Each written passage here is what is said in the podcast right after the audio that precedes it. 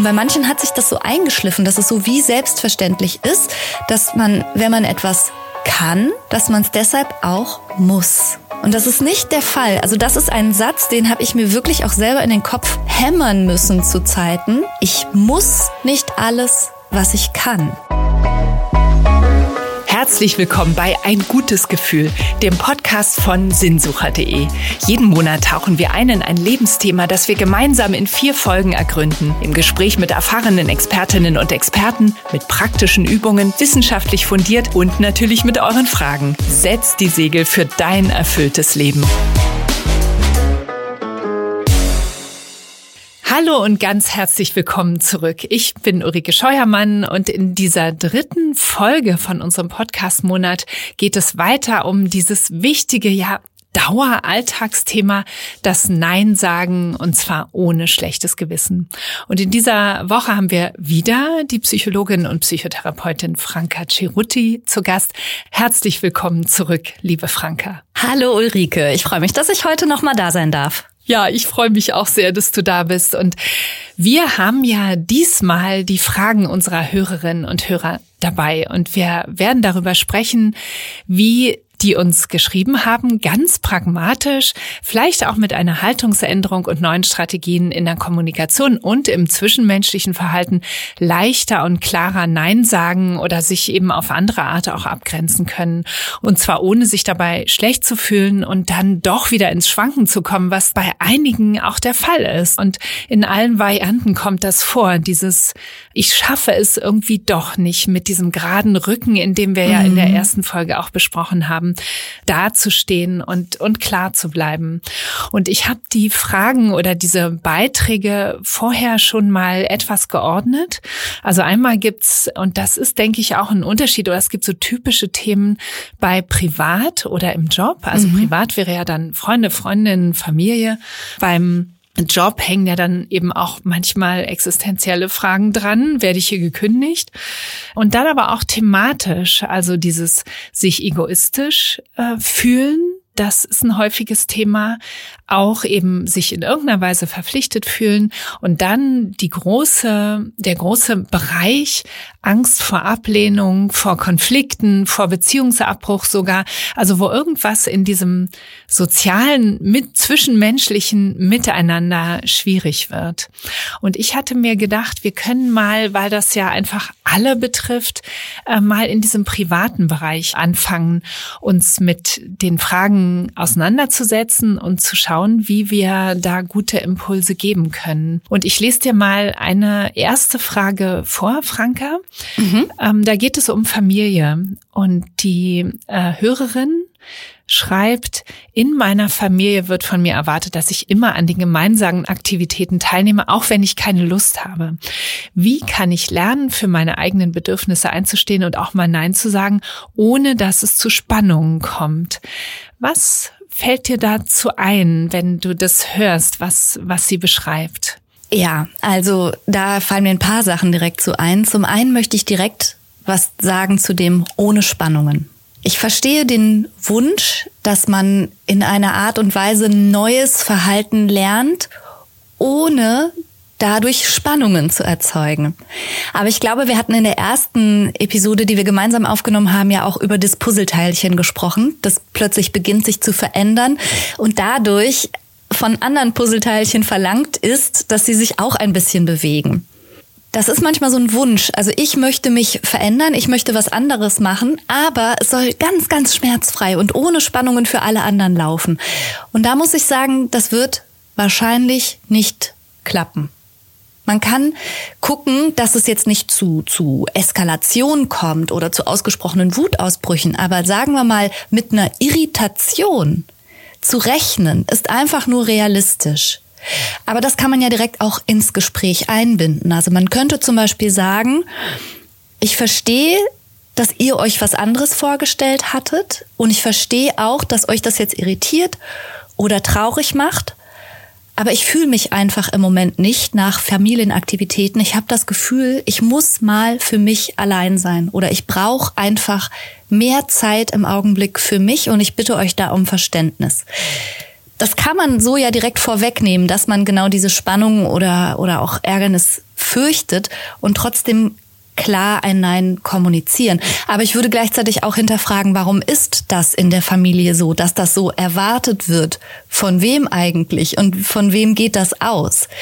Weil wir kennen auch aus der Psychologie ein Phänomen, das nennt sich das sogenannte Abbey Lane Phänomen, weil ein Psychologe mal mit seiner ganzen Familie einen Ausflug gemacht hat, auf den, wie sich hinterher herausstellte, keiner Lust hatte, weil alle dachten, das den anderen zuliebe zu tun.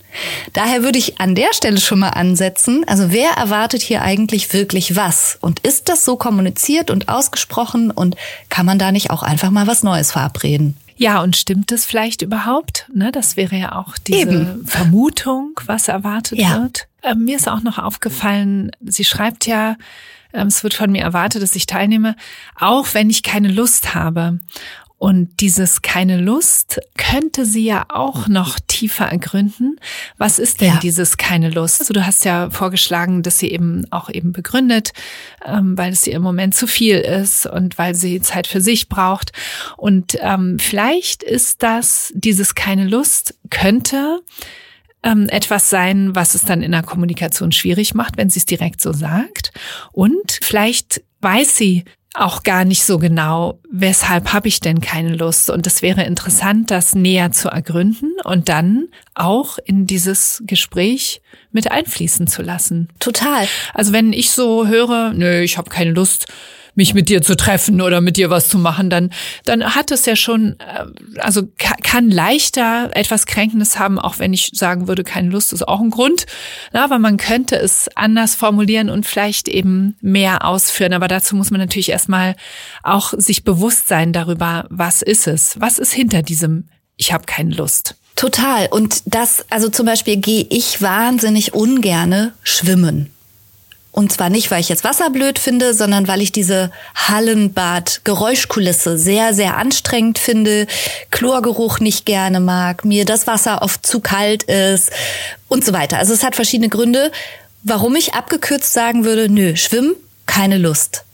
Aber wenn ich meiner Familie stattdessen sage, ich würde gerne das Wochenende mit euch verbringen, aber ganz ehrlich, Schwimmbad ist jetzt so ungefähr das letzte auf meiner Skala von bevorzugten Aktivitäten. Also das kommt auf Platz 37.000.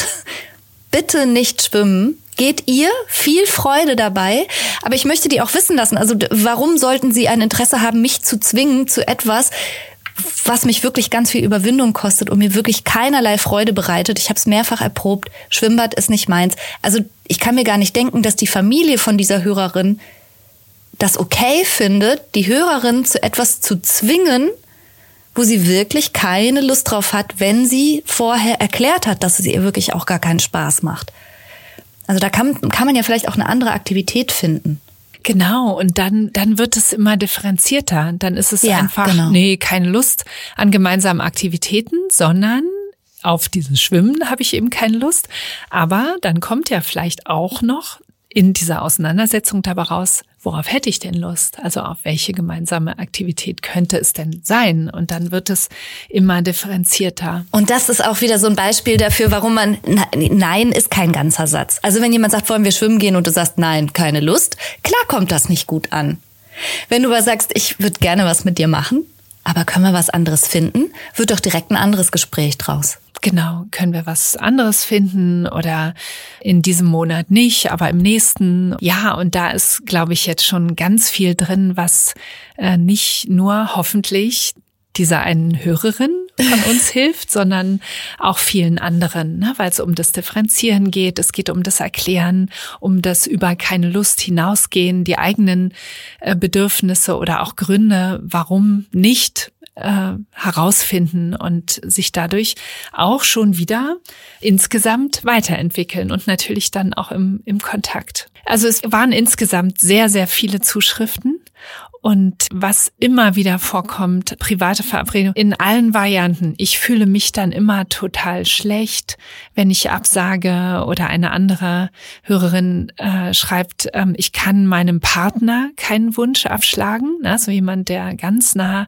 dran ist. Oder ich kann bei meinen Kindern und bei meiner Mutter nicht Nein sagen, schreibt ein Hörer.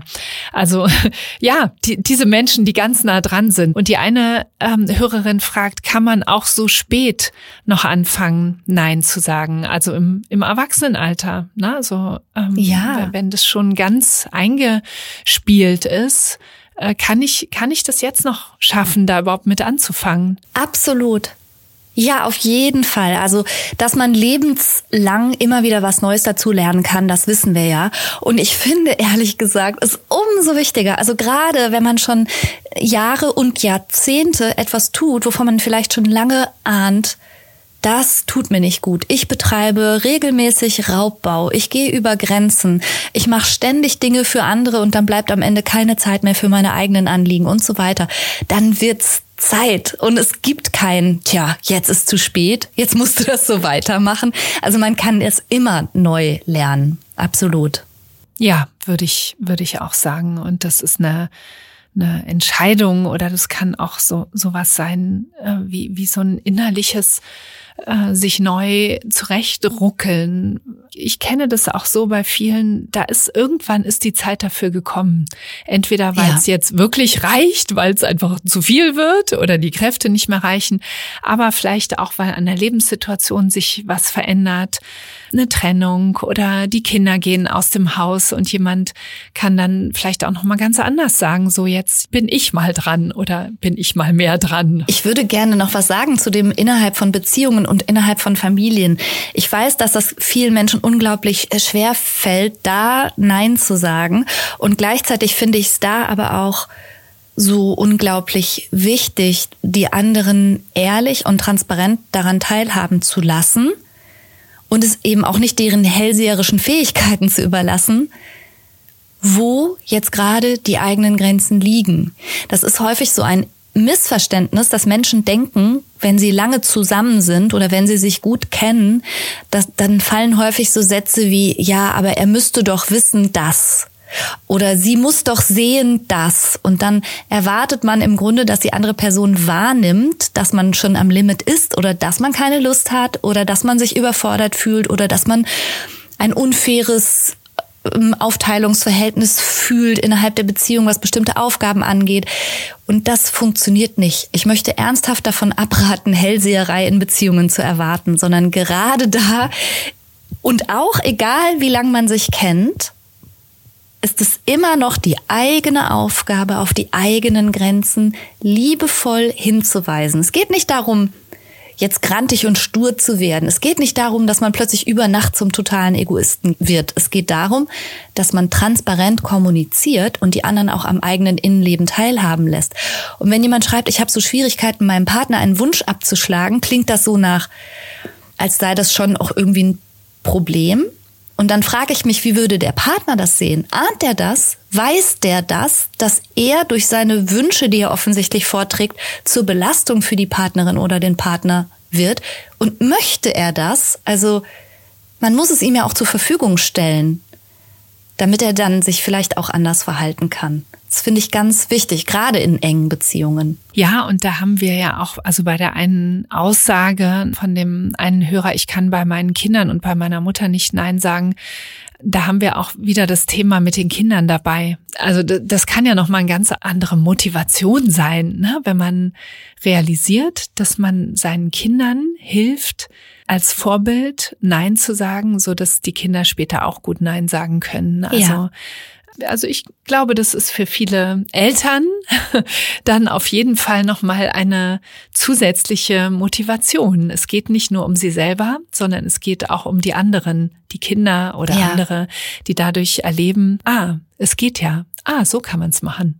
Und wenn dieser Hörer die Erfahrung gemacht haben sollte und deshalb nicht gut Nein sagen kann, weil er damit vielleicht verbindet, ein Nein macht andere traurig oder ein Nein ist eine Enttäuschung, dann wird es ja Zeit, dass er das nicht genauso weitergibt, wiederum in die nächste Generation, das Nein sagen was ganz Furchtbares ist, sondern dass man auch entspannt Nein sagen kann, ohne dass, äh, dass jemand total gekränkt, total verletzt und total traurig ist. Also auch solche Kreisläufe zu durchbrechen, diese transgenerationalen Umgangsweisen, die kann man verändern. Absolut. Franka, ich habe eine Hörerin hier dabei, die ein Thema beschrieben hat, wo ich glaube, dass es viele beschäftigt und was gleichzeitig aber auch ähm, vielleicht schwierig ist zu kommunizieren, weil es mit Scham auch zu tun haben könnte. Mhm. Sie mhm. schreibt, ich kann einfach nicht Nein sagen, wenn mir Essen angeboten wird.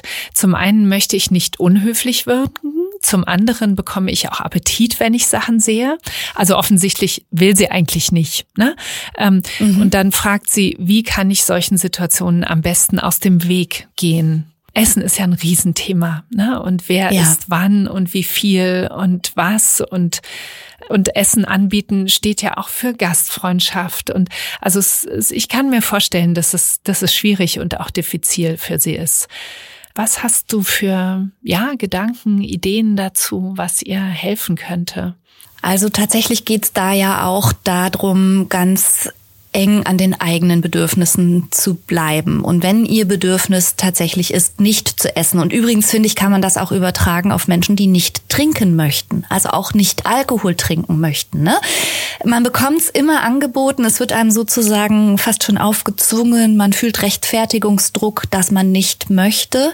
Und das ist, je nachdem, in was für einem sozialen Gefüge man sich bewegt oder wie das da so äh, ist, ist das ernsthaft eine Herausforderung.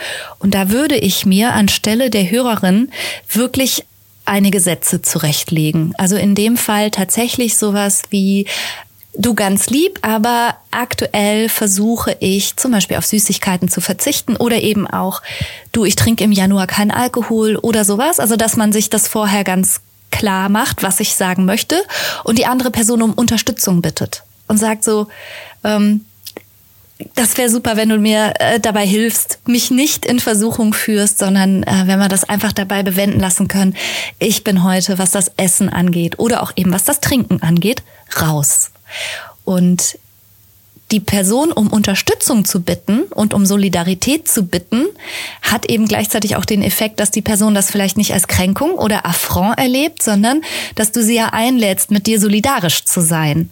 Also es ist keine Kränkung, nicht zu essen, sondern dass du mir gar nicht erst was anbietest. Das ist auch ein Zeichen von Freundschaft und Unterstützung und darum bitte ich dich jetzt. Ja, ganz schöner Dreh sozusagen. Also die andere Person kann helfen und eigentlich wollte sie, der die Nein sagen will, etwas Gutes tun, indem sie Essen anbietet.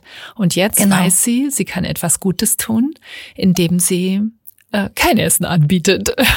Oder ja, irgendwas richtig, ne? anderes. Ne? Also die freundliche Geste ist in dem Fall, mach mir bitte leicht und biete mir nichts an. Das kann auch eine freundschaftliche Geste sein. Also das ist sicherlich auch beidseitig, beide kommen nicht drauf. Also kann ich mir so vorstellen. Ne? Also die, die Nein sagen will, kommt nicht darauf, aber die, die das Essen anbietet, kommt auch erstmal nicht darauf, dass es eine Hilfe sein könnte.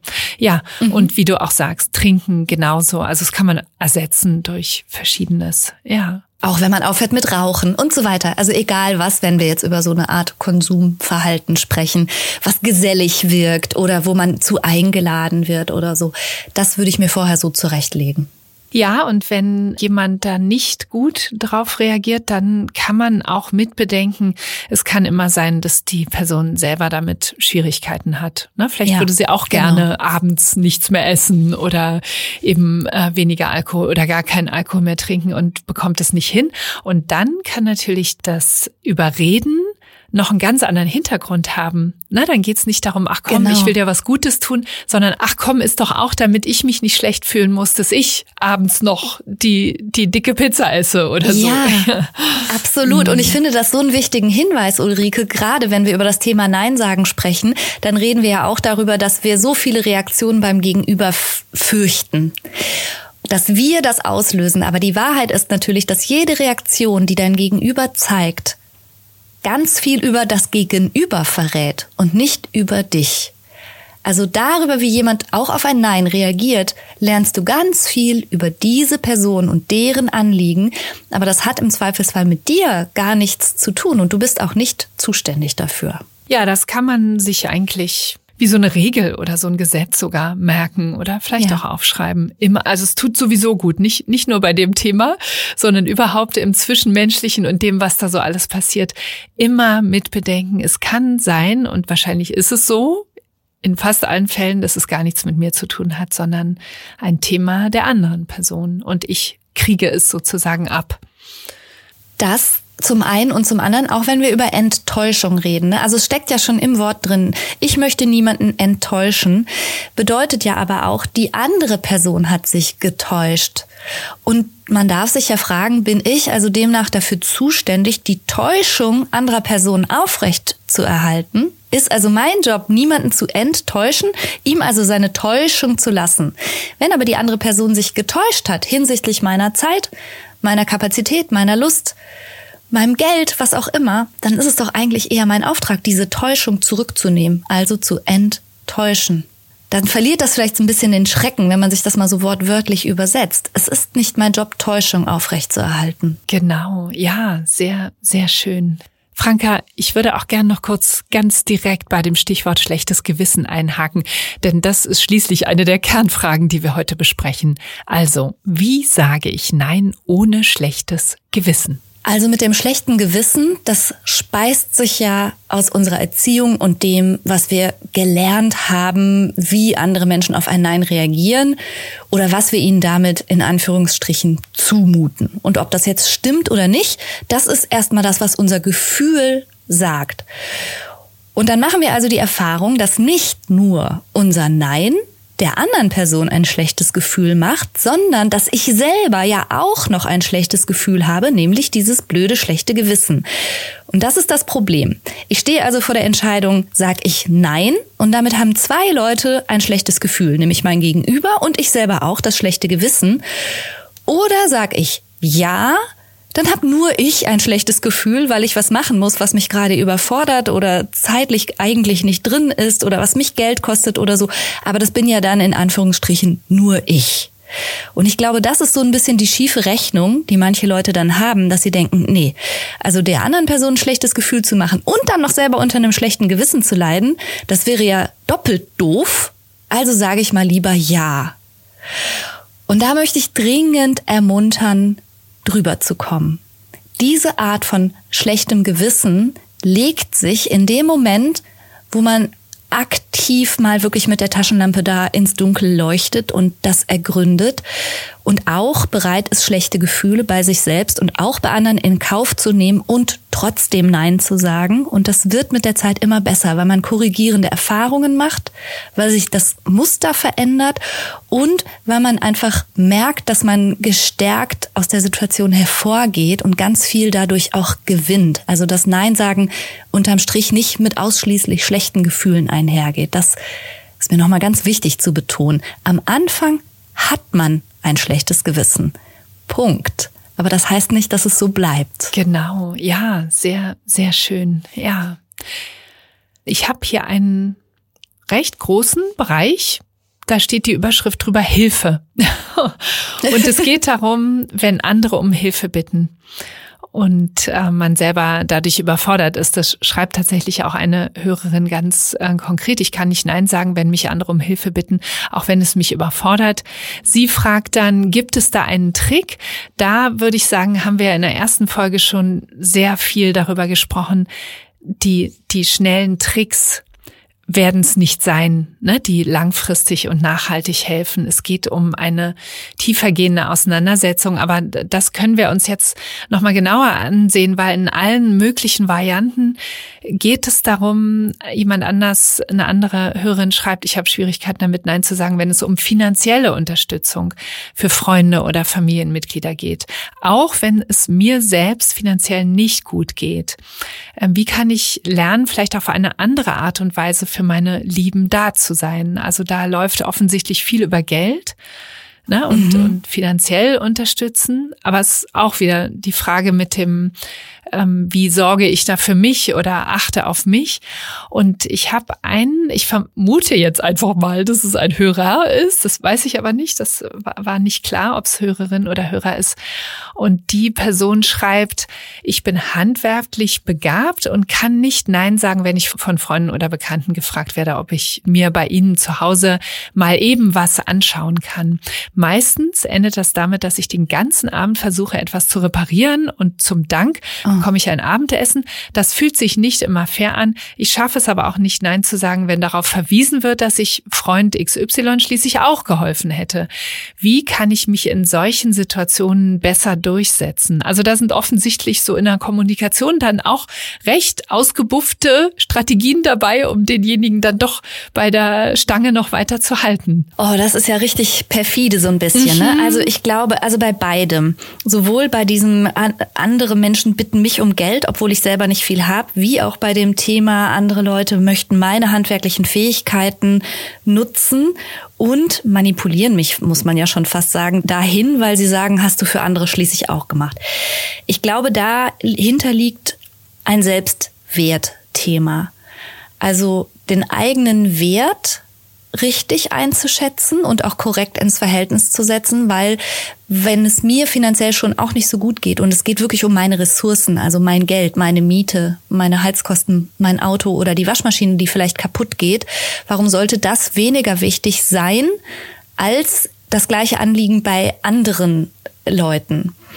Also sich selber so runterzuwirtschaften, bis man selbst auch nichts mehr hat, davon abgesehen, dass dann auch niemandem mehr geholfen ist, also weil man dann wirklich faktisch auch nicht mehr helfen kann, bedeutet das ja, dass diese Hörerin oder dieser Hörer die Kohlen aus dem Feuer holt, ohne das auch verursacht zu haben. Also da würde ich noch mal hinterfragen, wie diese Konstellation überhaupt zustande kam und wieso sie der Meinung ist, dass sie diese Art von finanziellem Druck anderer Menschen bereinigen muss, obwohl sie selber unter Druck steht. Das, da, das kommt mir nach Unausgewogenheit vor. Und der Hörer oder die Hörerin mit den handwerklichen Fähigkeiten, das hat auch mit Einschätzung vom eigenen Wert zu tun. Also das ist ja offensichtlich eine geldwerte Leistung, die derjenige kann und vielleicht auch gut kann. Und ich glaube, das kennt aber auch wirklich jeder, der handwerklich fit ist, dass er oder sie da herangezogen wird. Und da frage ich manchmal, wenn du jetzt Zahnarzt wärst, würden dann deine Bekannten sagen, hier komm, ich setze mich mal kurz hier auf den Sessel, kannst du mal rasch das mal eben regeln? Nee, würden wir nicht machen. Oder also bei anderen, bei anderen Gewerken oder anderen Fähigkeiten, die jemand hat. Und bei manchen hat sich das so eingeschliffen, dass es so wie selbstverständlich ist, dass man, wenn man etwas kann, dass man es deshalb auch muss. Und das ist nicht der Fall. Also das ist ein Satz, den habe ich mir wirklich auch selber in den Kopf hämmern müssen zu Zeiten. Ich muss nicht alles, was ich kann. Also ja, ich kann Sachen. Ich kann Sachen sogar schneller als andere Leute. Und das verleitet ja dann auch ganz oft in diese Mal-Eben-Falle zu tappen. Man wägt dann ab und denkt dann, ja gut, mich kostet jetzt eine halbe Stunde Zeit, die andere Person würde drei Stunden brauchen. Und das bedeutet, wenn ich das mal eben mache, ist das einfach vernünftiger. Aber dann ist man als handwerklich versierte Person halt den ganzen Tag mit solchen Mal-Eben-Tätigkeiten beschäftigt während andere Leute ja noch nicht mal in die Verlegenheit kommen, sich diese gleiche Fertigkeit anzueignen. Also dieser Mensch ist ja nur gut darin geworden, weil er es oft gemacht hat und wird dann dafür bestraft, dass er es immer weiter macht als einziger. Anstatt dass andere Leute sich auch mal damit beschäftigen, wie baut man denn eine Küche auf oder wie wechselt man einen Abfluss oder wie repariert man dies und das. Also das hat sogar wiederum, wie so oft, ganz viele Facetten. Und es hat damit zu tun, wie hoch schätze ich meinen Wert. Und nur weil ich inzwischen etwas schnell und gut kann, heißt das nicht, dass ich es deshalb auch mal eben schnell für andere machen muss, um denen Zeit zu ersparen oder um denen Geld äh, zu ersparen. Und da würde ich auch mich nicht hin erpressen lassen, indem ich darauf verwiesen werde, ja, für den und den hast du das auch gemacht. Da kann man dann vielleicht antworten, ja, zu der Zeit hatte ich gerade auch so die zeitlichen Ressourcen, die habe ich aber im Moment nicht. Punkt. Ja, ganz, ganz wertvoller Gedanke. Und da fließen so Selbstwert und Wert mhm. der eigenen Leistung, ne? das, das fließt so zusammen. Und dieses mal eben, das ähm, sagen ja auch dann meistens eben diejenigen, die gar nicht wissen, was das alles bedeutet. Ne? Die, die, die denken dann vielleicht ja. wirklich, geht ja mal eben, nur ich kann es zufällig nicht. Aber wie viel da drin steckt, das, das ähm, vergisst man dann oder möchte es vielleicht auch nicht wahrhaben, weil man hätte ja gerne, dass es gemacht wird. Und ähm, ja, es könnte auch eine Gelegenheit sein, äh, sich selber da äh, fit zu machen, wenn man es nicht machen lässt. Und ja, Computer ist, also tatsächlich ich, dasselbe, die ne? Diskussion. Ne? Computer, alles, aber auch Äpfel schneiden. Also ich hatte heute Morgen das Gespräch mit meinem Sohn, Apfel fürs Müsli schneiden. Natürlich kann ich mal eben einen Apfel viel schneller schälen und schnippeln ja. als er, weil ich das schon 400.000 Mal in meinem Leben gemacht habe. Aber wenn es dabei bleibt, dass ich alles mache, was ich schneller kann, wird dementsprechend nach dieser Logik mein Sohn niemals lernen, Äpfel zu schälen und zu schnippeln. Klar braucht der länger. Aber nur weil ich es kann oder auch mal eben schneller könnte, bedeutet das nicht, dass ich es tun muss. Also im Gegenteil sogar. Genau, und man muss dann vielleicht, also du dann in dem Fall aushalten, dass es jetzt in jetzt gerade viel länger ja. dauert, wenn er es macht. So ist es.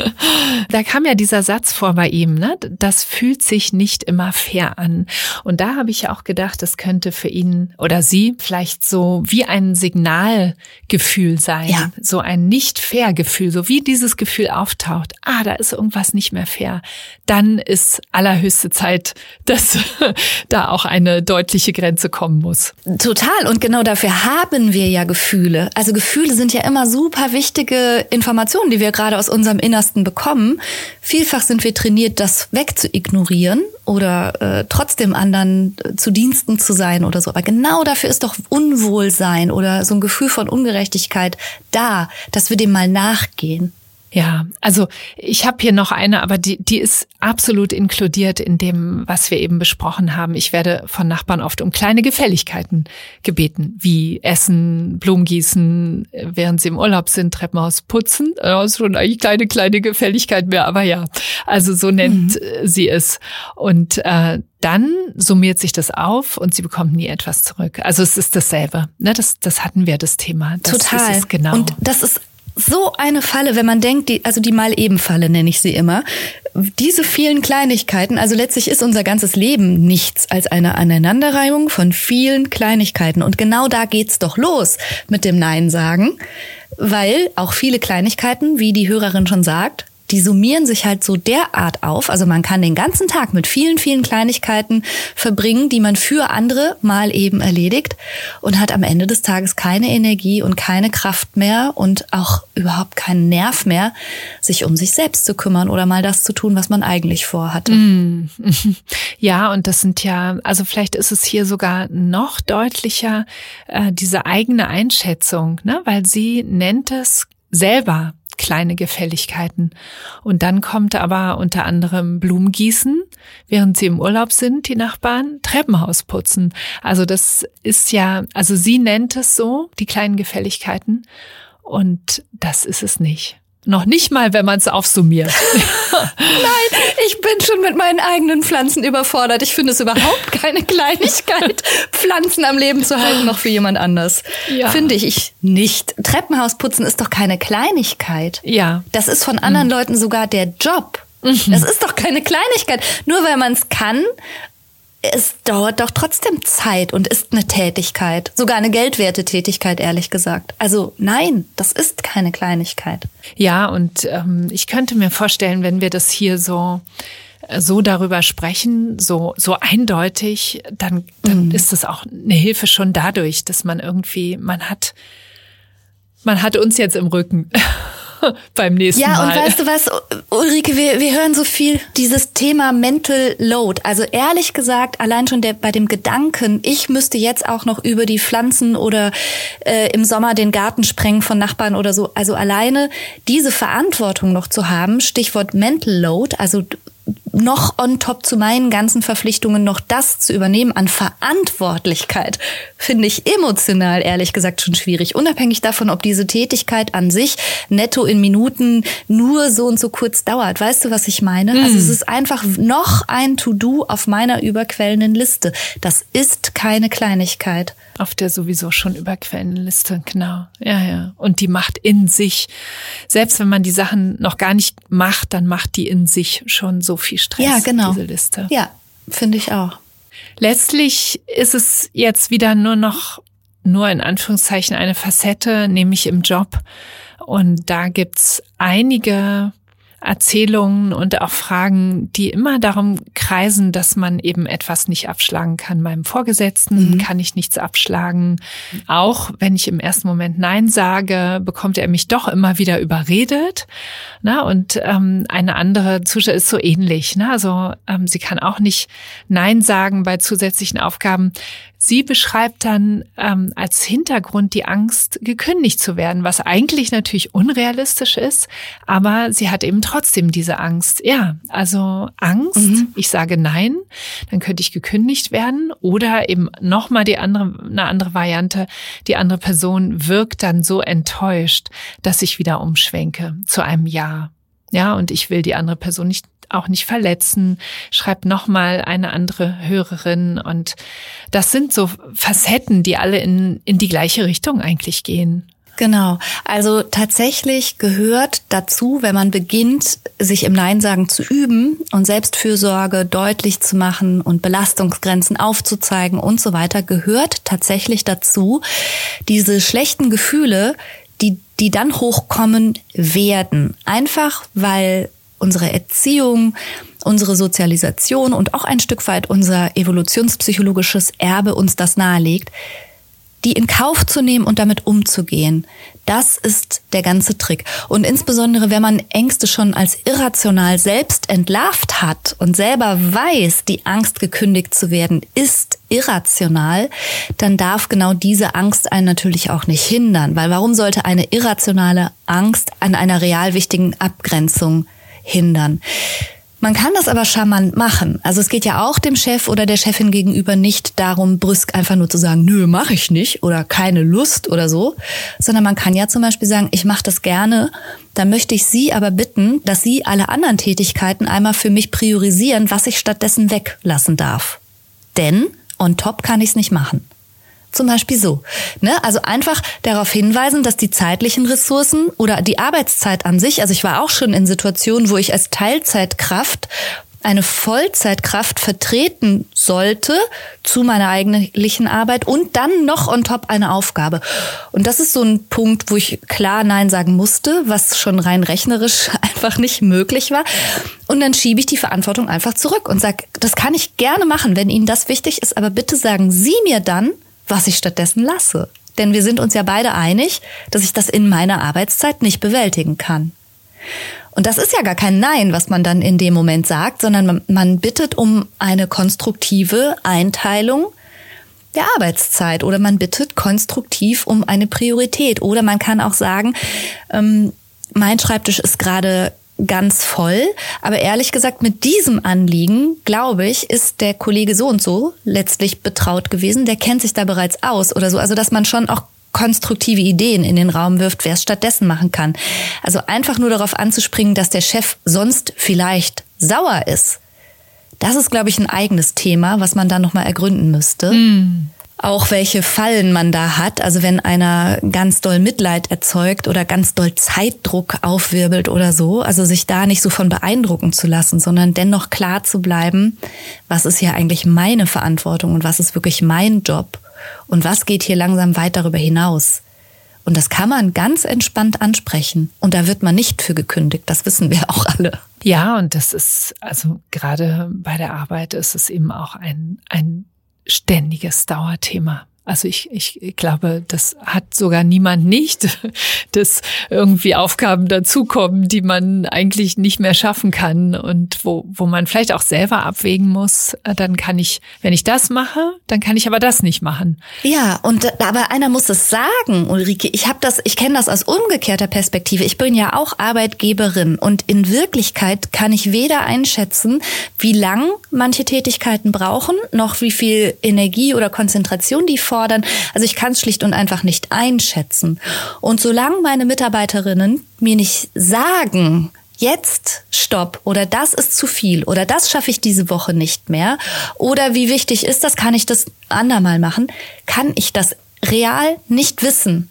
Ich schieb so lange Aufgaben rüber, wie ich den Eindruck habe, ja, die schaffen das ja. Also man muss es mir auch sagen und dann droht dann nicht Kündigung oder irgendwie sowas, sondern einfach eine realistischere Einschätzung. Wenn ich nichts sage und die ganze Zeit Dinge am Klappen halte unter Aufbietung meiner letzten Energiereserven oder indem ich Überstunden mache wie der Teufel oder abends Akten mit nach Hause nehme, sieht das doch in der Führungsetage so aus, als würde es funktionieren und als wird alles rund laufen. Also es liegt schon an mir, darauf hinzuweisen, jetzt ist Schluss. Genau, und als Arbeitgeber, Arbeitgeberin, also ich bin auch froh, also je, je mehr da erledigt ja. wird, desto besser. Also alles, äh, was, was läuft, wunderbar. Und das ist dann auch nicht, erstmal nicht der eigene Job, bis er eben mit zu unserem Job gemacht wird, also wir jetzt in der Rolle der, der Arbeitgeberin ähm, bis eben jemand sagt, ähm, ja, was soll ich denn dann weglassen? Das passt jetzt nicht. Oder, ja, ähm, genau, aber das muss Stunden mir halt oder, auch jemand sagen. Mh. Ja. Es gibt ja auch diese Themen. Also wir haben ja schon auch in der ersten Folge über dieses sich egoistisch fühlen äh, gesprochen. Also was, was erstmal auf den ersten Blick so zu sein scheint, das will man auf keinen Fall sein. Man will nicht als egoistisch oder unfreundlich gelten. Wie kann man höflich ablehnen? Da haben wir ja schon einiges auch besprochen, auch dieses verpflichtet fühlen. Eine Hörerin schreibt, ich kann nicht Nein sagen, wenn mich meine Mutter um etwas bittet. Und ähm, sie erklärt, warum. Ich fühle mich ihr gegenüber total verpflichtet, weil sie während meiner Kindheit auf total viel verzichtet hat, um mir ein schönes Leben zu ermöglichen. Also da hat sich offensichtlich eine Schuld aufgebaut, äh, hm. die die Tochter meint abtragen zu müssen, indem sie es jetzt auch so macht wie die Mutter damals, nämlich alles zu tun, wenn sie um etwas gebeten wird. Wow. Mhm. Da wüsste ich gerne, ob die Mutter das weiß oder ahnt. Mhm. Ob das wirklich so ein gegenseitiges Agreement ist. Also das gibt's, das höre ich tatsächlich auch manchmal in der Praxis, dass Eltern das ganz klar sagen und sagen, dafür habe ich Kinder bekommen, damit die sich um mich kümmern. Da kann man dann diskutieren, ist das eine legitime Erwartungshaltung oder nicht. Aber jetzt in dem Fall, ich bin ja selber Mutter. Mir würde das schwer zu schaffen machen, wenn ich wüsste, dass meine Tochter sich ganz viel verkneift oder verbeißt oder sich ganz viel dazu überwinden muss, um mir vermeintlich ein schönes Leben zu machen, weil sie sich in irgendeiner Schuld sieht. Also ich finde, das geht immer so von von der älteren Generation für die jüngere Generation. Natürlich ist das der Job als Mutter, dass man seinen Kindern im Aufwachsen zur Seite steht und auch zurücksteckt und so. Das ist der Job als Mutter. Aber heißt das, dass das dann auch der Job als Kind ist? Oder darf das Kind erwachsen werden und selber wieder Eltern werden? Also ich finde, es ist so, so ein Generationending, immer die ältere Generation für die jüngere Generation. Ich finde nicht, dass Kinder im gleichen Ausmaß dann zurückstecken müssen, für ihre Eltern dann da zu sein. Weißt du, wie ich meine? Also gerade vor allen Dingen nicht, ne, wenn du, wenn du selber erwachsen bist und steckst in einem Leben und hast Familie und so, finde ich schwierig. Da würde ich, glaube ich, mal das Gespräch suchen mit der Mutter, ob die das weiß, ob die das ahnt und auch nochmal für mich selber klären, ähm, wie viel Raum in meinem Leben haben denn jetzt die Bedürfnisse meiner Mutter und wie legitim das. Also da scheint ja eine Belastung von auszugehen. Mhm, finde ich auch. Also ich finde es total wichtig, sich diese Fragen zu stellen, weil die ja oft im Hintergrund dann auch vielleicht, also bei ihr ist es ja bewusst, ne, aber bei anderen auch mhm. unbewusst im Hintergrund eine Rolle spielen, wenn es um schlechtes Gewissen geht. Und dieses Agreement, äh, schon mal jedenfalls funktioniert ja nicht, weil die Kinder wurden ja nicht gefragt, ja. ne, ob sie dem zustimmen. Ja, die sind einfach in eine abgesehen. Familie gekommen ja. und äh, die Mutter in diesem Fall hat sich aufgeopfert äh, für ihr Kind oder auf eben viel verzichtet. Aber es wurde nicht das Kind gefragt, ob es damit einverstanden ist, ob es das überhaupt will oder ob es das später dann zurückgeben ja. wird. Und auch wenn wir schon bei so einer, so einer für mich ein bisschen schrägen Art von Aufrechnung sind, muss man natürlich auch sagen, eine Mutter äh, ist aufopferungsvoll für ihr Kind, solange das Kind das halt eben braucht und dann ist das Kind aus dem Haus und das sind vielleicht 20 Jahre, wenn es hochkommt. Und du bist ja nicht 20 Jahre als Mutter im absoluten Aufopferungsmodus. Ja, und dann? Dann bist du erwachsen und deine Mutter ist erwachsen und plötzlich gilt das umgekehrt. Plötzlich musst du dich dann 40 oder 60 Jahre lang für sie aufopfern. Ich finde, die Logik hinkt auch ein bisschen. Ne? Also nichts, nichts gegen ein schönes, harmonisches, hilfsbereites Miteinander. Aber da höre ich doch einen gewissen Leidensdruck draus und da würde ich, glaube ich, mal ein offenes Gespräch suchen. Weil eben Hilfsbereitschaft, Respekt, Freundlichkeit, Mitgefühl, aber auch Fürsorge und so, das ist ja keine Einbahnstraße, die erst in die eine Richtung geht und dann in die andere Richtung, sondern unter erwachsenen Menschen ist das ja idealerweise auf Augenhöhe und gegenseitig. Ja, ich könnte mir vorstellen, dass da noch ganz viel Spielraum ist, weil sie eben schreibt, ich fühle mich ihr gegenüber total verpflichtet. Und dann kann es immer gut sein, dass es eben erstmal nur das eigene Gefühl ist. Ich habe noch, und das wäre dann auch der letzte Beitrag, den den wir besprechen, die schreibt etwas mehr darüber, was sie so als Entwicklung sieht. Also sie, sie ist sehr reflektiert damit, aber hat so verschiedene Gedanken. Also sie schreibt, es fällt mir oft schwer, Nein zu sagen, weil ich befürchte, dass ich dann komplett abgelehnt werde. Also das ist eben wieder diese Beziehungs- äh, Thematik ne, mit dem mit der Angst vor Ablehnung, worüber wir auch schon gesprochen haben.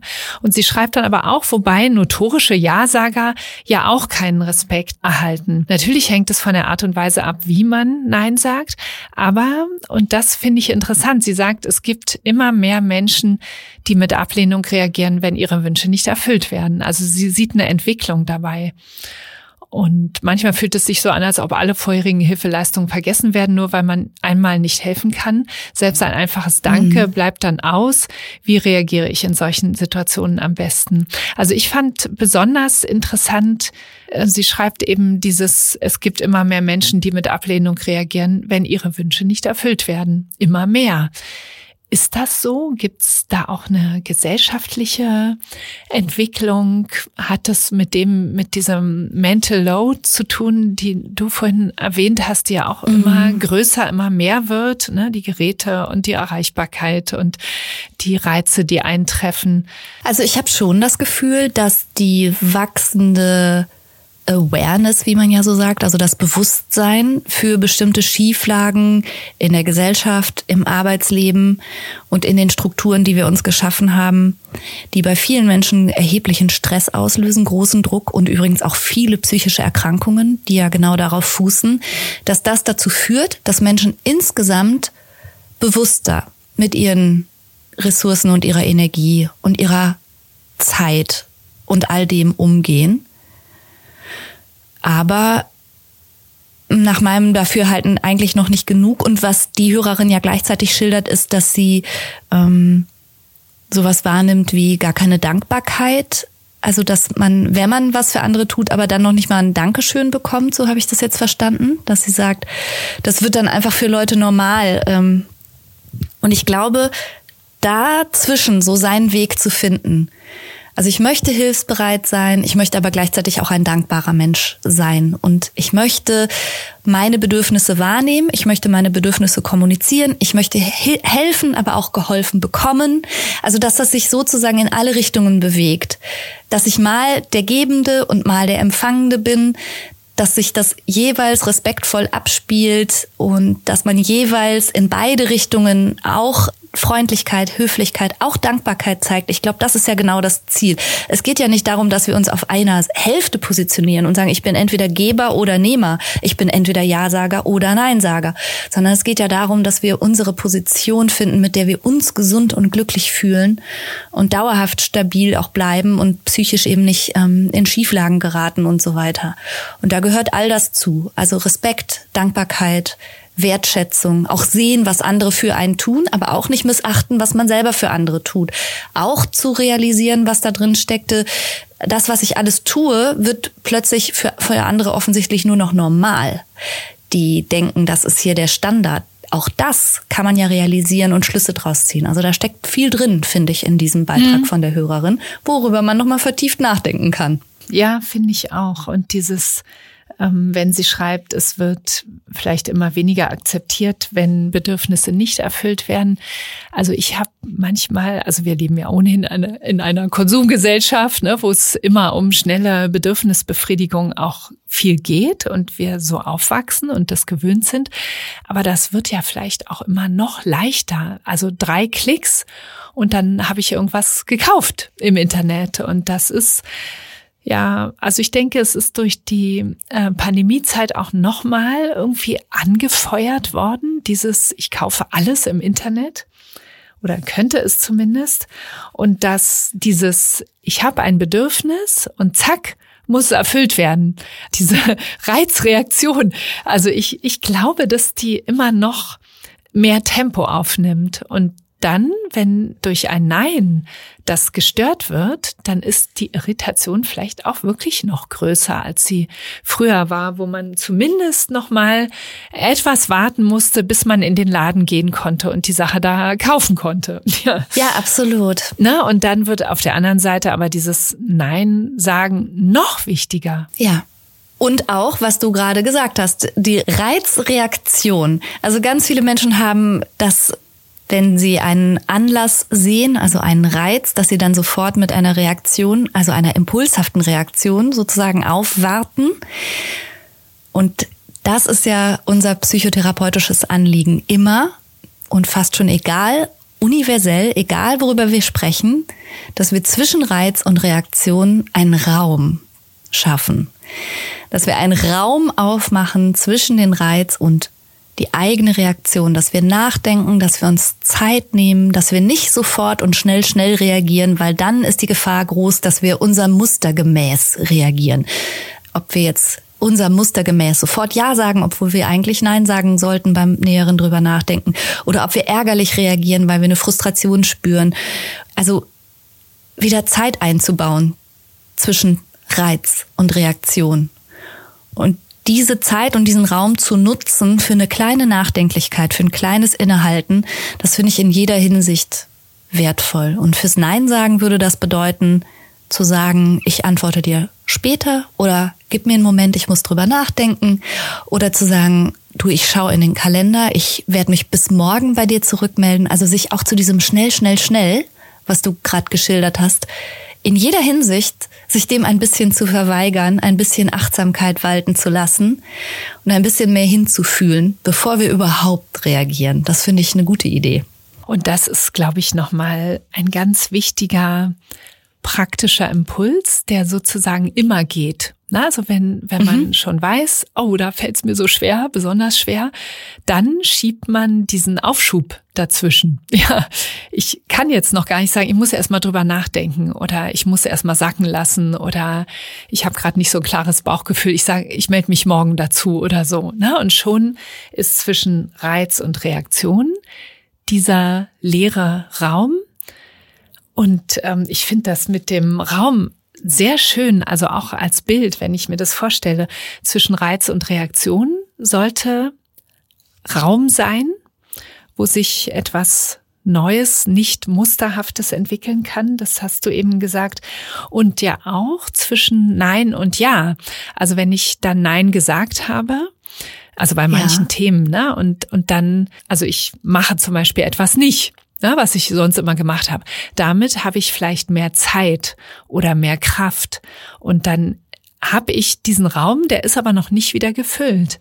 Und auch da kann ja ein erstmal leerer Raum ganz kostbar und wertvoll sein, weil da hinein kann sich dann ein neues Jahr entwickeln. Also etwas, was ich gerne genau. tun möchte. Das andere tue ich nicht mehr.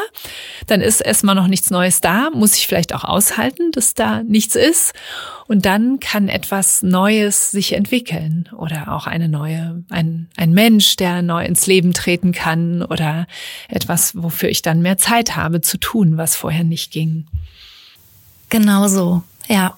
Also ich glaube, dieses Raumthema, das ist ja fast schon auch ein wenig philosophisch, äh, das könnte ein guter Abschluss für unsere Folge sein. Was meinst du, Franka? Absolut. Wer über den Reiz, äh, über den Raum zwischen Reiz und Reaktion, das ist auch äh, von Viktor Frankl geprägt. Das war ein äh, Arzt, und KZ-Überlebender, der sich äh, hinterher mit ganz klugen Theorien dazu auseinandergesetzt hat. Vielleicht möchte das jemand nochmal nachlesen. Genau, das ist nochmal eine schöne Buchempfehlung. Mhm. Trotzdem Ja zum Leben sagen heißt, glaube ich, eines genau. seiner wichtigsten Bücher ne, von Viktor Frankl.